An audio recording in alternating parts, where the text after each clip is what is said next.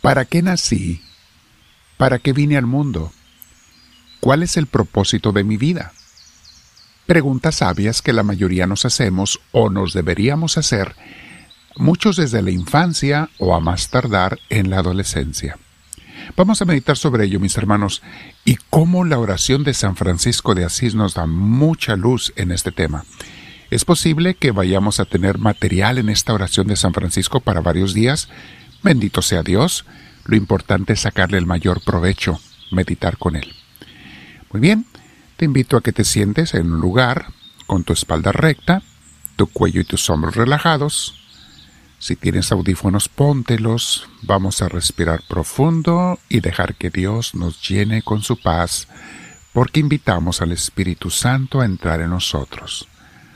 Si puedes cerrar los ojos, respira profundo e invita al Espíritu de Dios, respirando calmadamente.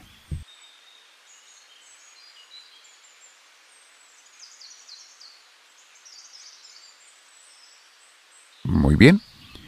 Habiendo recibido al Señor y estando en su presencia, vamos a meditar sobre ese tema, mis hermanos.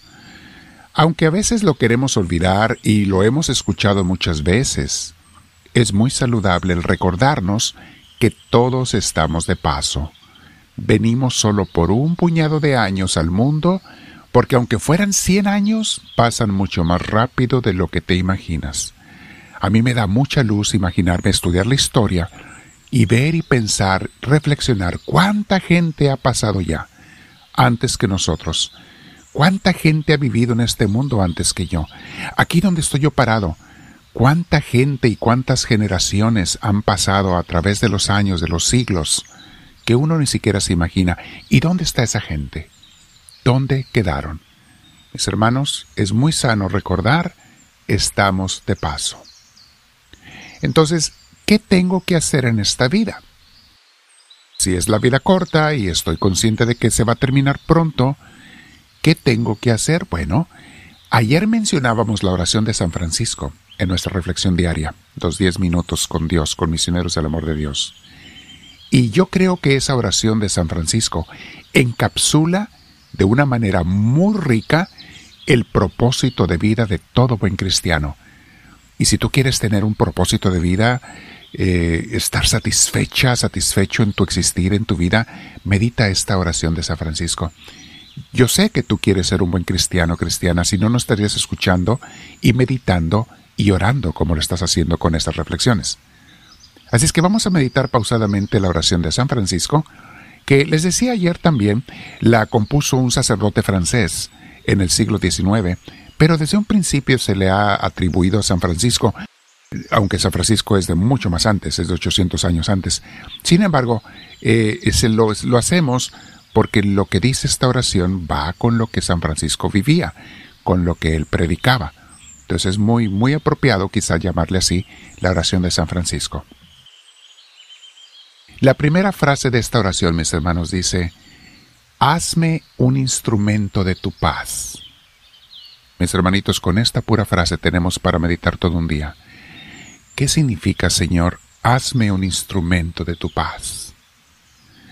En un mundo tan dividido, lo vemos en las redes sociales, en las noticias, en los comentarios, en la gente, en los trabajos, en los amigos, donde tantos viven peleados entre sí, donde las mismas familias están divididas por dentro, donde la sociedad a veces no sabe unirse y están en conflicto unos contra otros grupos, eh, hemos vuelto a ese instinto trivial como las tribus de antaño.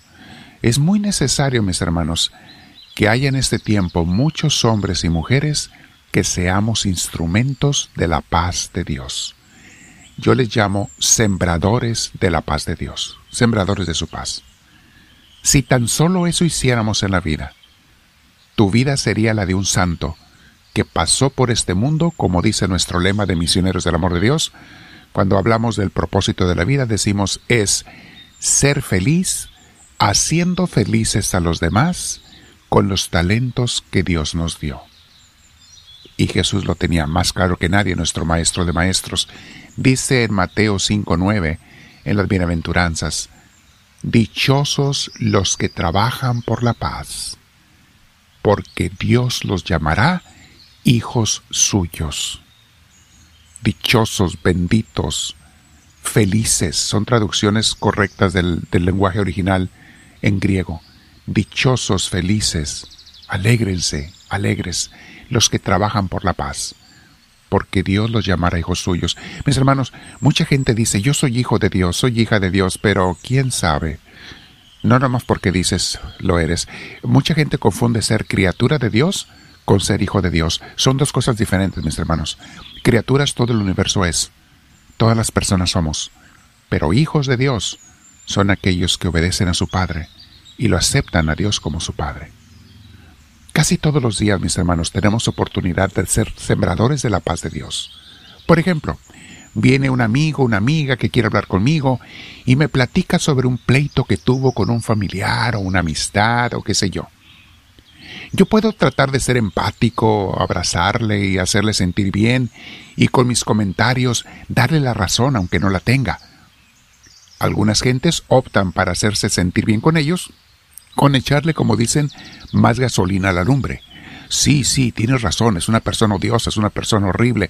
Ay, no, olvídate, es de lo peor. Pueden echarle más gasolina a la lumbre. Esos no son sembradores de paz. Esos, queriendo ser empáticos y amigos, son sembradores de guerra y lo que hacen es que mandan a la persona con su odio a veces inflamado, con su rencor y coraje, en vez de haberle ayudado a sanar. O puedo tomar la otra opción, la opción cristiana, que es arriesgarme a que me rechace mi amiga, mi amigo que esperaba que yo le diera la razón. Pero debo de tratar de sembrar la paz y darle con mucho amor un consejo sobre lo que podría hacer para remediar la situación, para perdonar como Jesús nos pide, también para reconocer sus errores, para regresarle la paz a su corazón, invitándole a rechazar ese rencor.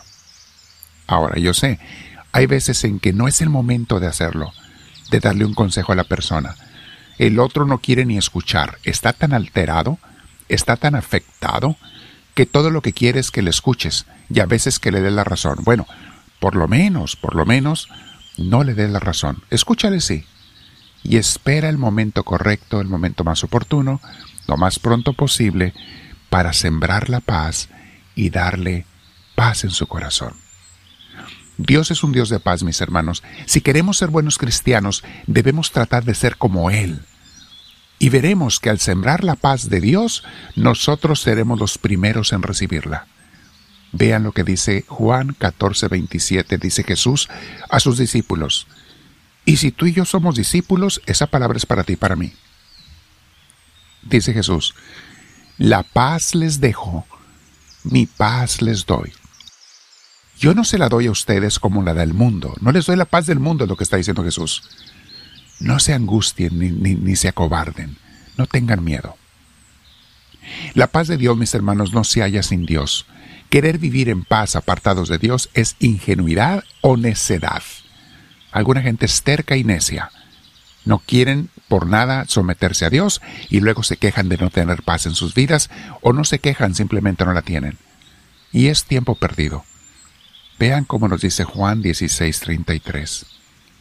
Yo les he dicho estas cosas para que en mí, dice Jesús, para que en mí hallen paz. En este mundo afrontarán aflicciones, pero anímense, yo he vencido al mundo dice Jesús claramente, en mí, no dice donde quieran. Y por último meditemos Filipenses 4:6. Mis hermanos, porque cuando oramos Dios nos da su paz. Por eso insistimos en misioneros del amor de Dios, orar, orar, orar, estar en contacto, en relación, en amistad, en cariño, en amor con Dios. Dice Filipenses 4:6, no se inquieten por nada. Más bien, en toda ocasión, con oración y ruego, presenten sus peticiones a Dios y denle gracias. Y fíjense lo que dice el 7.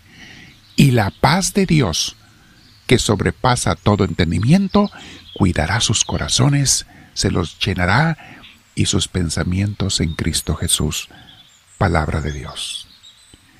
Quédate meditando, relea abajo si gustas.